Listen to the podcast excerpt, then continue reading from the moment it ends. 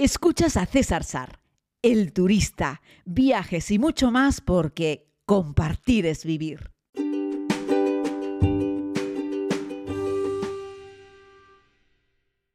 Saludos querida comunidad, bienvenidos todas y todos a este tiempo de podcast, hablando un poquito de viajes.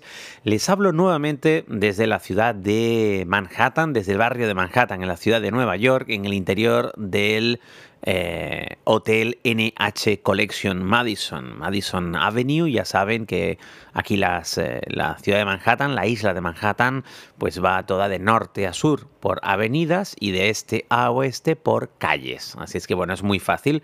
Esta es Madison Avenue, que vendría a ser como la cuarta avenida. Está la 1, la 2, la 3, la cuarta que es Madison, la quinta avenida, la sexta, que también se conoce como la sexta o Avenida de las Américas, la séptima, octava y novena. Y este hotel está, pues eso, en Madison Avenue con la 38. Así es que está muy cerca. De hecho, me parece que está perfectamente localizado porque está muy cerca de los principales monumentos, pero lo suficientemente lejos como para tener mucha tranquilidad y mucha confortabilidad. Es decir, está como a cuatro pasos del centro en vez de estar a un pasito. La verdad es que eso me parece que es fenomenal porque estás aquí al lado de todo. Es decir, estás a un tiro de piedra, por ejemplo, de Bryant Park y a un tiro de piedra también de Central Station, por ejemplo, pero estás a nada, unos minutejos más caminando de Times Square o del Empire State, en fin, o de Rockefeller Center. Me parece que la localización es ideal, la de este NH Collection, que bueno, les he prometido que un día haremos un monográfico sobre este hotel y lo cumpliré. Denme unos días y, lo haremos posiblemente cuando ya haya regresado, haya regresado a casa. Hoy contarles que el día ha sido bastante tranquilo, aunque lo comencé por la mañana eh, haciendo la visita a la Estatua de la Libertad y a la isla de Ellis. ¿Qué pasa? Que tenía la hora de entrada a las, eh, a las 10, eh, si no me equivoco, de la mañana. Y, claro, la visita lleva bastante tiempo mm, y se me fue echando el tiempo encima y había quedado con, con, con, Anthony, el amigo de la comunidad latina en el Bronx, para grabar una pequeña historia con ellos. Y claro, había quedado con él a las 2 de la tarde. ¿Qué pasa? Que el barco prácticamente me dejó de nuevo en Battery Park después de haber corrido mucho cerca de la 1. Y claro, desde Battery Park hasta, hasta el Bronx hay que salir de la isla de Manhattan, hay que atravesar Manhattan de sur a norte, salirte de la isla de Manhattan, entrar en el Bronx y además este hombre está bastante metido al norte en el Bronx. Así es que tardaría en el transporte público una hora y pico. Hablé con él por WhatsApp y al final hemos decidido posponerlo para el día de mañana porque no no, íbamos a tener suficiente luz para dar un paseo por el barrio para poder contarme todas las historias que esta buena gente me quiere contar, porque sabéis que Nueva York es mucho más que eh, Manhattan. Nueva York tiene un montón de rincones. Sabéis que hace dos días estuve con mi querido amigo Tomás haciendo un buen pateo por el barrio de Brooklyn, que tiene más habitantes que la ciudad de Barcelona. Y en sí, el barrio de Brooklyn, que es una ciudad en sí, tiene un montón de cosas interesantes y mucha historia. Lo que hace falta es que alguien te la cuente. ¿no? Bueno, pues algo parecido pasa con el Bronx, ¿no? Que ya les hablaré un día monográficamente del Bronx, sobre todo después de que mañana pueda ir con Anthony y algunos amigos más a visitar este barrio fundamentalmente latino que forma parte del corazón y de la historia también de la ciudad de Nueva York y que va a merecer la pena, ¿no? Bueno, cosas que yo os puedo contar con respecto a la visita de la Estatua de la Libertad y la isla de Ellis. Bueno, uno, que la única forma de poner los pies en la isla de la Estatua de la Libertad es comprando un ticket para visitar la Estatua de la Libertad, no hay otra.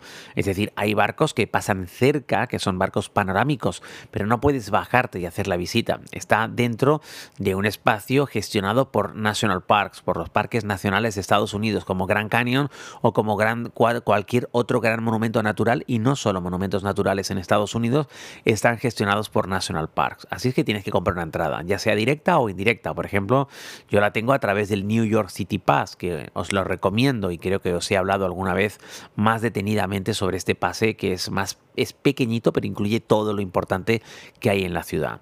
Entonces, bueno, hay un barco que te lleva, bueno, pasas primero un control de seguridad que es al mismo nivel que un control de seguridad aeroportuario, ¿vale? Así es que tenéis que estar atentos con eso, porque no podéis pasar bebidas, no podéis pasar elementos punzantes, eh, no podéis pasar, pues eso, eh, líquidos en más de 100 mililitros. Digo, ponía antes el ejemplo de la bebida porque luego podrás comprarlo en el interior, pero no puedes pasarlo por ese control. Luego hay un barco que te lleva, el barco de la, propia organización, que te va a llevar primero hasta la isla eh, de la Estatua de la Libertad.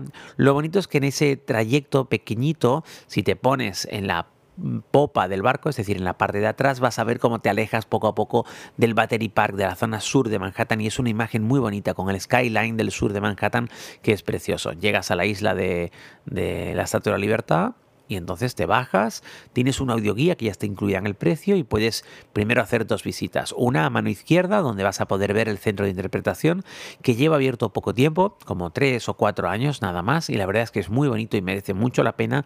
Y la audioguía te cuenta detalladamente cómo fue todo el proceso de la, de la, de la creación de la idea, del diseño y de la construcción y la historia de la Estatua de la Libertad. Y luego tienes una visita que puedes hacer al pedestal eh, de la propia Estatua de la Libertad, donde también tienes un pequeño centro de interpretación y donde puedes ver un poco por dentro el monumento. Si quisiese subir a lo alto la corona necesitas un ticket especial. Por cierto, hoy en día solamente para entrar al pedestal que está incluido en el ticket vas a tener que hacer una reserva previa, no pagar más, pero sí hacer una reserva previa porque con el tema este del aforo del COVID dicen que hay que hacer una reserva. Sin embargo, para el centro de interpretación no. Caminas alrededor de la Estatua de Libertad haciendo todas las fotos que quieras y cuando te has cansado de hacer la visita a la estatua, te diriges de nuevo al barco porque van con cierta frecuencia y sale el siguiente barco hacia la isla de Ellis, donde vas a poder tener también una audioguía con todo tipo de información sobre la llegada de los inmigrantes a la costa este de Estados Unidos y cuál era el criterio que seguían para dejarles pasar o no. Fundamentalmente el criterio que seguían, sobre todo al principio, era ser una persona fuerte y capaz de mantenerte a ti misma. Y eso lo podías demostrar de dos maneras. Una, portando suficiente dinero como para saber que no ibas a ser una carga para los demás y por lo tanto podías adentrarte en esa nueva tierra libre y bueno, emprender incluso si querías una ruta hasta el oeste. De ahí las famosas películas de el oeste americano, donde los primeros colonos, los primeros europeos, se dirigían de este a oeste, pues con unas carrozas, con unas carretas y donde veían un trozo de terreno que les parecía fértil y, cercano a un punto de agua, como pudiese ser un lago o un río, pues ahí se asentaban y bueno, y ahí empezaban una nueva vida. ¿no? Bueno, el caso es que para poder entrar por el este, fundamentalmente por Nueva York, tenían que pasar ese control. Uno, como les digo, tener suficiente dinero, poder demostrar que tenían algo, no sé, pertenencias, oro, algo como para saber que tenían con lo que comerciar y por lo tanto no iban a depender del resto, no querían personas que fuesen una carga para el resto. La segunda forma era ser una persona joven y fuerte, es decir, gozar de buena salud y de saber que bueno que eras mano de obra y que vas a poder encontrar trabajo pronto pues trabajando pues eso en una granja o en la ciudad o en cualquier sitio porque eras capaz de valerte por ti mismo. Las personas enfermas mayores o que no tenían recursos económicos eran las que generalmente se les denegaba la entrada a esta nueva tierra. Y esa historia y otras muchas les he hecho un pequeño resumen es lo que te cuentan en las audioguías en la isla de Ellis que de verdad merece mucho la pena para conocer cuál es la historia de este país de Estados Unidos de América, sobre todo entendiendo que es un país creado y forjado con el sudor, el esfuerzo y la sangre de millones de personas que fueron en su día inmigrantes. Sabéis que soy muy fan de los inmigrantes en términos generales en todo el mundo porque creo que siempre llegan para enriquecer la vida de los que ya están en un territorio y que la tierra no es de nadie, simplemente nacemos en un lugar y nadie elige dónde nace. Y yo creo que una visita a la isla de Ellis y a este centro de interpretación le suele dar un baño de realidad a muchos de los que suelen pensar que esto es mío, esta es mi tierra, yo he nacido aquí y yo tengo más derecho que nadie sobre otros, ¿no? Eh, bueno, y me podría pegar ahí algún comentario, pero no quiero citar a nadie en concreto, a ningún lado de las dos orillas pero yo creo que esta es una visita que recomendaría a todo el mundo para entender no solo la historia de Estados Unidos, sino para entender la importancia de los movimientos migratorios en el mundo.